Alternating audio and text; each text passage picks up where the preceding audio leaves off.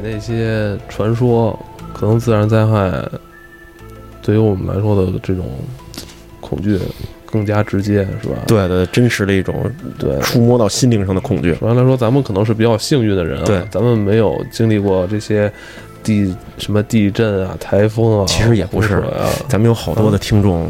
尤其是四川的听众，当年我我说的是啊对对对对我，没经历过，嗯所以我是比较幸运的。嗯，有的朋友就是设身处地的经历过这些灾难，你们没有经历过人肯定体会不到的。对对对。那天其实我是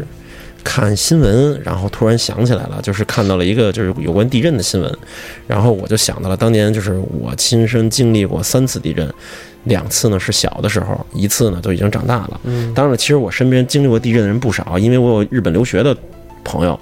他们在日本，因为地震，日本是一个地震多发国，但是对于北方来说，其实地震还并不是那么频繁啊。南方可能有一些，但是北方其实不是那么频繁的那个，尤其是中国咱们国家这个，呃，可能这些年也有一些地震，嗯但是嗯，就是不是说经常就能碰见那种事儿。我记得我小时候我第一次就是经历地震的时候，我第一感觉就是这个件事儿是一特别好玩的事儿，因为那时候我特别小，嗯，我就坐在家里边儿，就坐在一个小红椅子上，然后桌子上是游戏机，然后我这正在玩游戏机呢。我在玩游戏机的时候，我是把那个椅子给翘起来了，等于是两个腿儿蹬着地，然后呢脚呢是搭在前面的一个大椅子上，然后我这翘着在这儿玩这游戏机，然后一边玩呢，我一边一边自己在这晃悠，但是晃悠晃悠呢，我就坐起来了，就坐住了，就四个腿着地了，因为我妈经历过。我妈正在厨房正拿着菜刀剁馅儿呢，然后她就拎着刀就喊着我的名字，就喊地震了。然后在一层还在聊天的大爷大妈们不知道，因为一层没有震感啊、嗯，只有层越越高层就是明感觉越明显啊。这是这是我第一次，经历的第一次地震对震。，呃，第二次我记得是张家口，但是哪年也忘了，但是肯定是两千。两千零三年到零五年的时候，那个时候就我已经搬到现在这个就是就是，呃，国安门这边了。嗯那个时候我们家就住二十层了，其实就更高了。我记得那天更危险，是一什么情况啊？那天我们家在做大扫除，我我跟我妈就在家就开始就是清打扫屋子的时候，还是在这个楼是吗？就是我现在住的这个楼，二十就搬到这二十楼，就是你来过的这个楼哦，对。然后那个时候我妈正骑在那窗台上，二十层啊我，骑在窗台上，腿有一个腿是单在外头擦玻璃呢，正。哦，然后这楼就开始摆起来了，而你妈当时感觉到了吗？感觉到了，就直接从那上面悠下来了自己。啊，他一晃悠的时候就赶紧下来，他以为自己头晕呢，就是哦就是有一种特别强烈的低血糖的感觉，啊，有一种特别强烈的低血糖感觉，然后他就直接就歪到这边沙发上下来了。下来以后，我那时候也我也知道了，然后因为我们家那时候是吊灯，那个吊灯也就摆起来了，就已经明显的白起来了。然后我一看又地震了，那个那次我记得是张家口地震，记得最清楚的时候就零八年，就我二十岁的时候，啊，零八年汶川地震的时候，那次是震感最明显的，而且那个时候楼体就是我们家的楼都已经出声了，就楼地震的时候，这楼在左右摇摆，哦在摇摆的时候是有声音的。这个楼是一种，当时给我真的吓坏了，就那真的是发自内心的恐惧，因为我因为那就站起来的时候就都这样了，就身子都哦站不直了，就歪了呀因。为当时我上班呢，你知道吗？我上班的时候，我那个工作的那个大厦不高，才七层，嗯，但我也当时感觉有了，有你有感觉是吧？有感觉了。因为我们家那是二十层，那个时候就我们家一共有屋里的两个屋门，那屋门是敞开的，这个屋门就一直在撞墙，自己就当当当，然后那个摆的特别严重，而且就明显能听见一种声儿，就是就就就是就就当时摇晃的时候，我就坐那儿没敢动，我就抓着桌子，就特别明显的一种，嗯，就这特沉的一种声儿，然后这个楼就这么就这么前后就这么摆。那天是真的给我吓坏了，这是你经历的第三次。这就是我对啊，目前为止最后一次经历的。五十岁的老罗，给大家讲讲他年轻时候所经历的这个唐山大地震吧。大家好，我是老罗，五十岁的老罗。嗯，就刚才听着，我突然挺动容的，啊，因为因为汶川的时候我们在现场，哦，是因为我是一个那个民主党派，嗯，就是小时候为了对，就是申请了一个民主党派。然后呢，我们那个支部我是最年轻的，平均年龄是五十七岁，我们那个支部。哦，对，当时所以当时就是等于就是你得举手啊，你得去啊，然后我们当时就去了。去的时候其实基本上没有深入到震区，因为当时汶川最大的问题是交通不行，哦，所以在双流机场干了七天的时间。你一直在机场，那也很近啊。双流待了七天，然后后来去到了绵绵阳，跟着部队进去。但是那个时候我们去已经是预防疫情了，但当时在双流有过两次余震，在绵阳有过两次。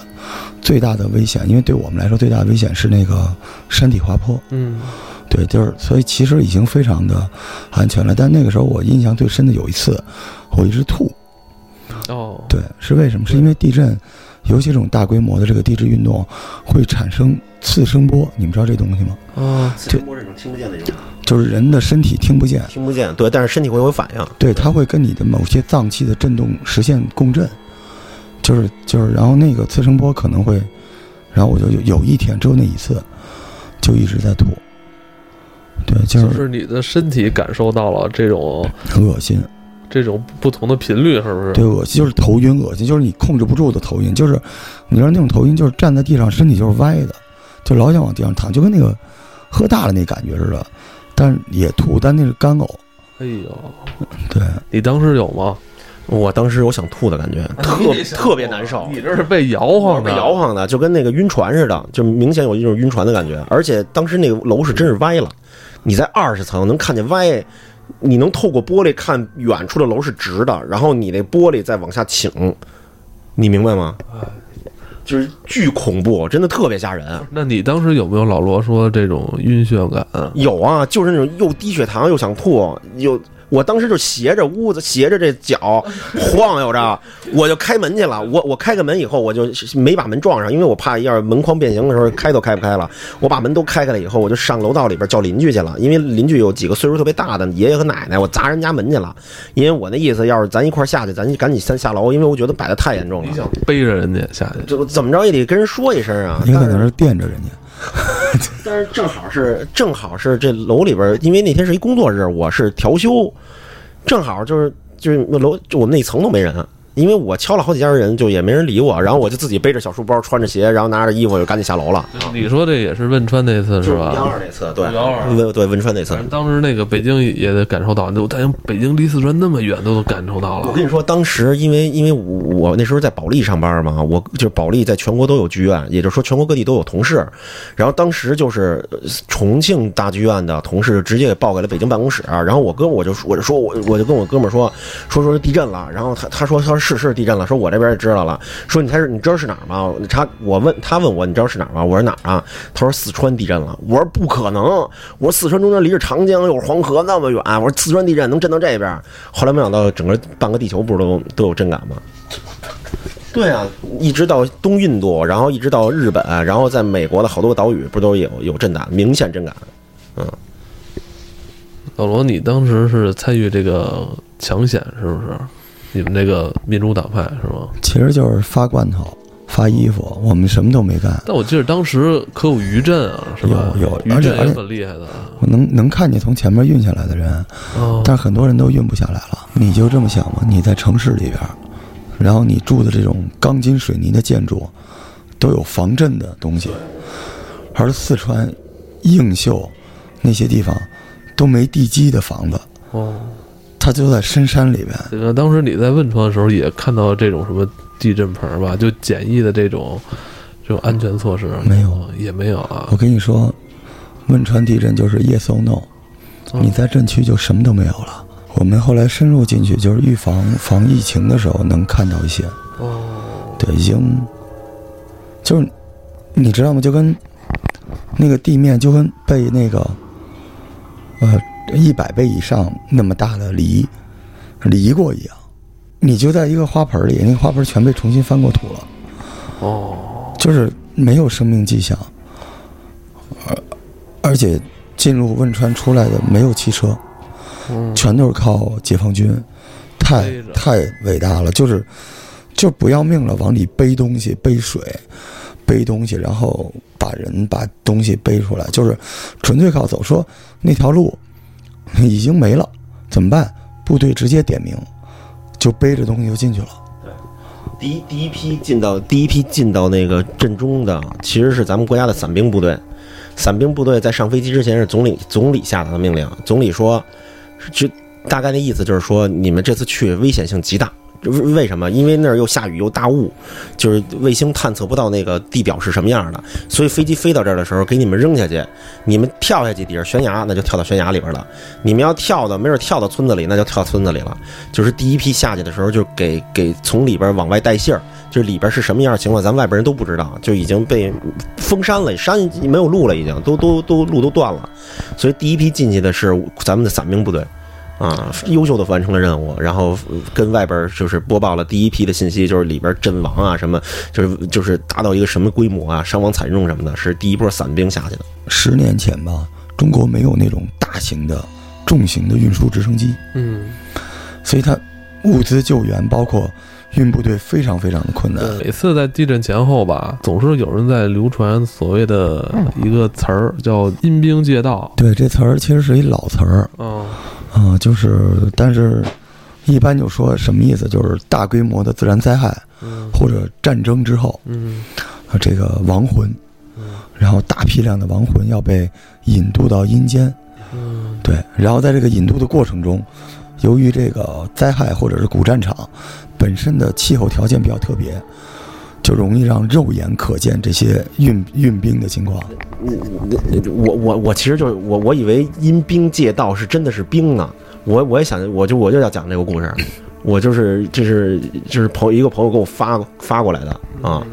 呃，你要你先说你的，对，其实就是就是呃，这这历史上有几种不同的说法，就比较著名的一个是古代说古战场有人在那儿就是在天气比较特别的时候能听到这个交兵的声音，所以呢管那叫阴兵借道。还有一种就是呃摆渡人，嗯嗯，对摆渡亡魂，对对对，用车马大规模的运输，这个也叫阴兵借道。对对，但但这个为什么说跟咱们聊这地震有关？是因为现在就是大家去查比较重要的阴兵借道的这个所谓案例，都是和这个唐山、汶川这些大地震对直接关联在一起的。对，因因为大地震以后，从就包括是七六年的唐山地震，然后零八年的就是汶川地震，其它伤亡的规模相当大，大批的伤亡。就是我想，你你咱们有你先讲，我先讲。就是就是我我就是我就是收集到的这个事儿呢，其实呢，因为呃人家的那个家里的那个。呃，父亲呢，他们的爷爷呢，跟我爸一样是铁道部的，是那个铁路上的，铁路上的。然后，呃，七六年唐山大地震的时候的第二天，中央就下达的命令，就下达到各地方单位，就是一切的有动员能动员的力量，不光是部队，然后包括像铁道部的部里边、交通部，只要是能往能往那个唐山。走的去的，就一定要组织人去，就一就组织救援去，就是有一用一切力量去救援。他是跟我说，他是他爷爷就是，呃，当时部里边去的一个就是救援部队的那个，就算民兵应该算是，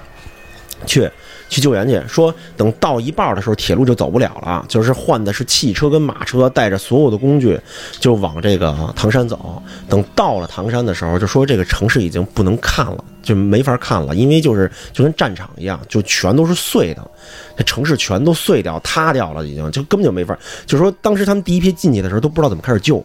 就没有一个下手的地儿，都不知道往里救还是往外救，就哪儿都是哭天喊地的。然后那说那人身上全是土，黑不溜都跟黑煤球似的了。然后在那个房子上面就是扒挖自己的亲人，就当时就完全就就心理防线就崩塌了，就完全就是不行了。然后就是说，他是当他的爷爷就是在从废墟里边往外挖人的时候，就往外挖人的时候，从那个楼的那个尖儿，它是一个大斜坡，因为倒了嘛，很高的地方摔下来了。摔下来了以后呢，这胳膊这一点儿摔摔挺摔破了一块，就掉摔摔掉了一块肉，其实，然后脚呢给崴了，然后呢等于他呢就是没有能力救援了，然后呢就搁到后方在呃这搭的帐篷的那个部队的医院，就是临时的野战医院烧水烧热水，就是帮人烧热水，然后给那些毛巾消毒，就是给这些所有东西做消毒烧热水，就干安排这么一个活儿。然后呢，因为就是从救援那天开始，一直到就是发生灵异事件的时候，那天就是他一他大家都是就是最紧张的状态，就是就全都是就神经都特别紧绷，人也特别劳累。当天呢是一个下午，太阳还挺高的，是一下午。他坐在帐篷里边，这边是那个炉子，这烧热水，然后捅这个煤，捅完煤以后，他记得还挂在了旁边，把这个几个东西挂在旁边以后，然后把热水烧烧，他坐在椅子上，然后就。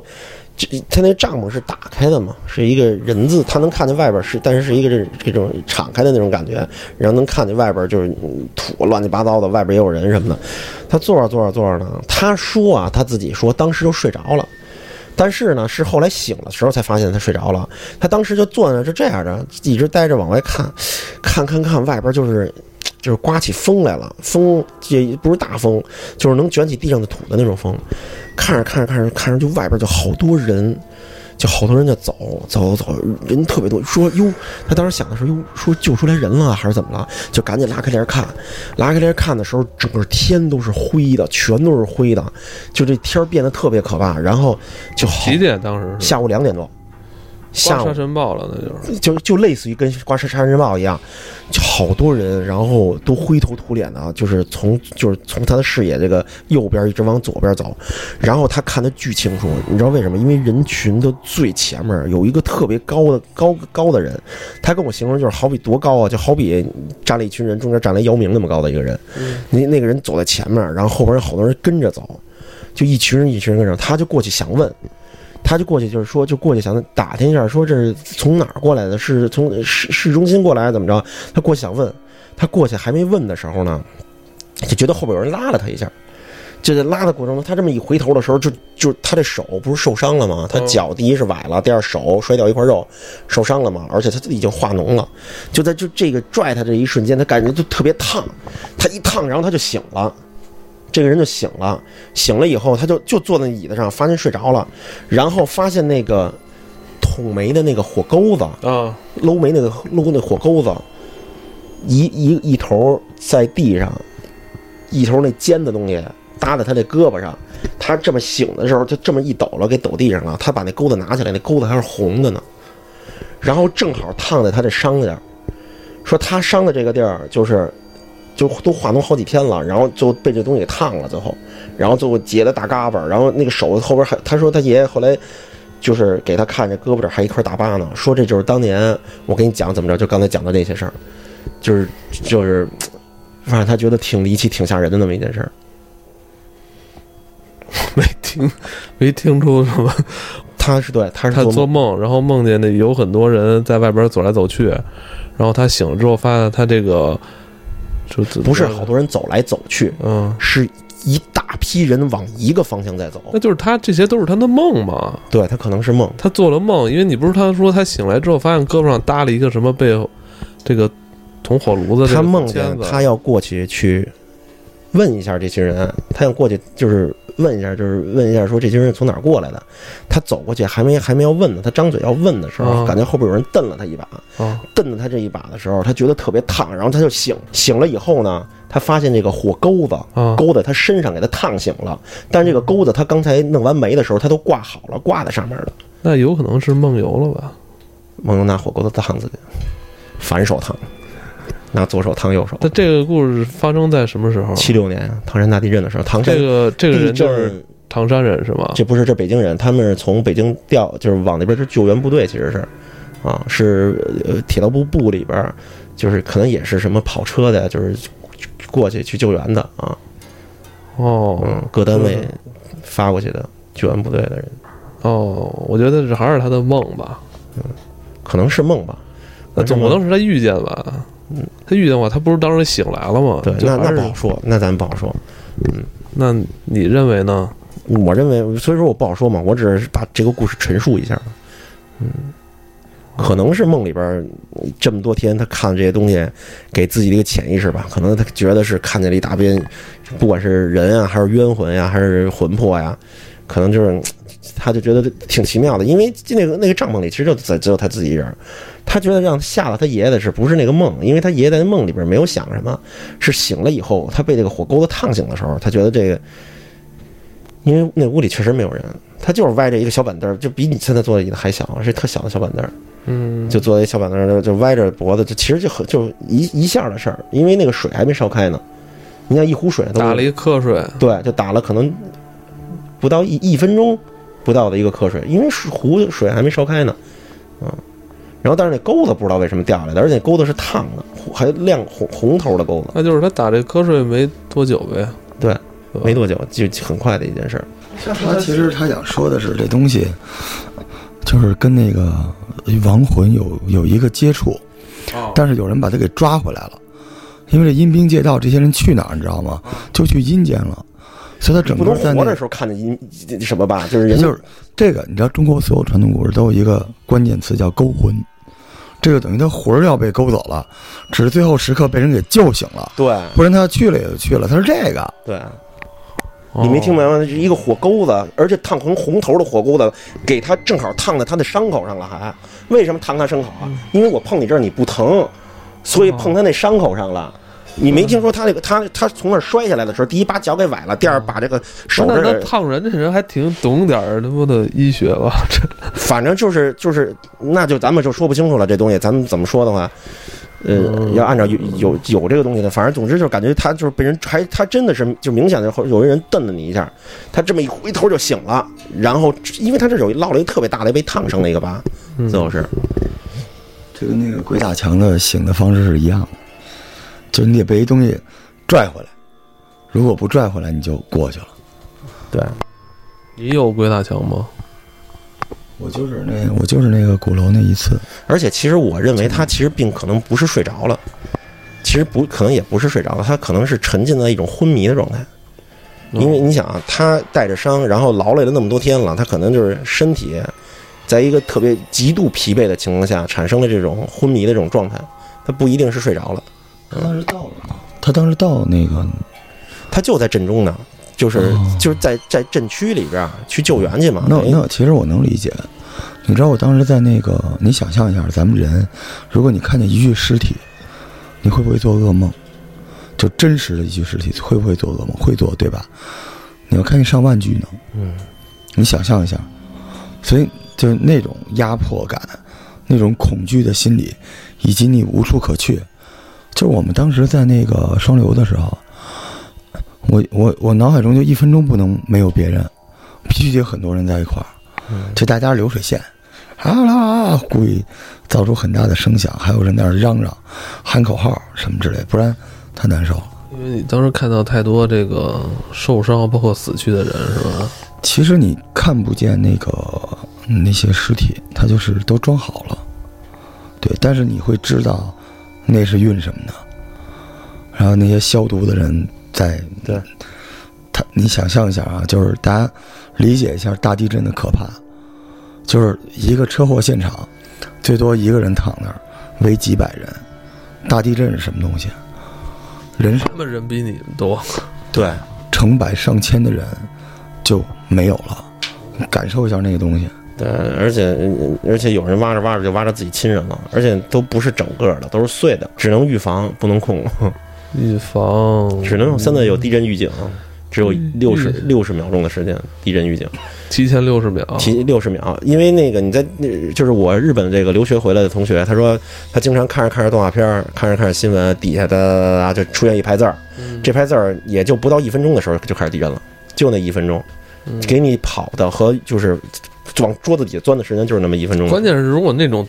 特大的地震，你往哪儿跑啊？就对，所以说就是就尽量的往一个往一个就是这种角的这种角比较人不说多的地方，什么那个住楼房，如果地震什么往桌子底下蹲，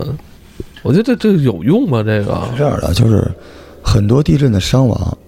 都是被砸的。对你家里，你看我这屋子，这空调下来就给你砸死了。对，所以就包括日本，它防震，一个是先别被屋子里面东西砸到，还有一个就是它那个建筑结构尽量轻一点，它的结构的支撑感好一点对就行。对，这还是还是所以说为什么要往卫生间跑？因为卫生间空间小，它不容易大面积的碎掉。它最后挖的时候，它可能这这这个卫生间也是一个方块型的，这会给人留出一个有一平米的存活空间来，这人攒在那儿就能活下来。哦，嗯那还是往什么这个桌子底下，或者是卫生间，小一点的地方嗯，或者厨房的橱柜儿，都行。嗯，橱柜儿行吧，钻进去。冰箱就挺好的，我觉得，哦，是吧？对，而且还透透气。还还饿了还能吃点喝点儿，你把吃的都扔出来，然后往里跑。留几个嗯，抱着，呃，也是哈。双开门，双开门冰箱。留一留一留一侧，希望大家以后在选购冰箱的时候，大家选一个就是尽量大一些的。如果一旦发生地震的话，是吧？我这科学不科学啊？不科学别跟人说了啊！！还是通过科学的方式，然后对，学一些还是进还是钻桌子吧，对，还是钻桌子吧。对对对，嗯，因为前两天我还看见，就是广州那边不是有那个台风吗？对台风人家都是给那个窗户上都贴好打上胶条，为了加固嘛。对他是怕碎的时候有碎片儿，他是怕震完之后，他怕给那个玻璃震碎了，所以他把那，个胶条粘在粘起来了，对，那也挺吓人的台风，那也挺吓人，那相当吓人啊。嗯，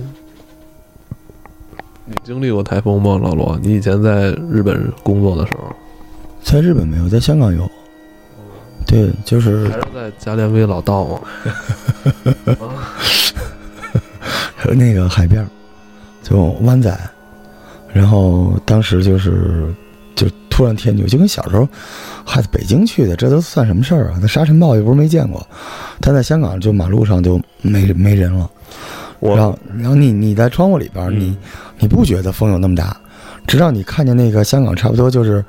一人那么大的垃圾桶在半空中就滑翔过去了。对对对对对，今年今年六月份的时候，就是山东，我爸在山东赶上过那次台风，就这个风要过来的时候，你能听出来，跟一辆火车青岛是吧？青岛跟一个火车要过来的时候，由远到近，然后最夸张的是马路边那边本来是安了一个就临时的那种治安亭，嗯，那治安亭就飞出去了，就这么着，就他真从的？真的，他这站在饭馆里说那治安亭就直接就半斜着啊，就就飞过去了，说是我操，嗯，还没搭好的一个就是临时那种简易棚似的那种治安亭哦。啊，不是那种承重的那种，从汶川那次之后吧，好像地球好像又进入到一个什么时期，哈那两年好像好多国家都发生大地震了，对对对。是不是？有印象吗？一三年吧，我记着我就我就又去了雅安，汶川是八，雅安是七。对，对，但是他的问题是，前两年不九寨沟也有一次吗？，对，九也是七级。去年对，但它好处它人少，对雅安那个地方，反正，但是感觉已经比那个汶川好多了，就大家已经有各种各样的准备了，对部队的那个快速反应啊，包括防震、抗震的物资什么之类，已经好多了。但是好像这十年来，就是如果大家去查一下中国近现代的地震，你会发现就是。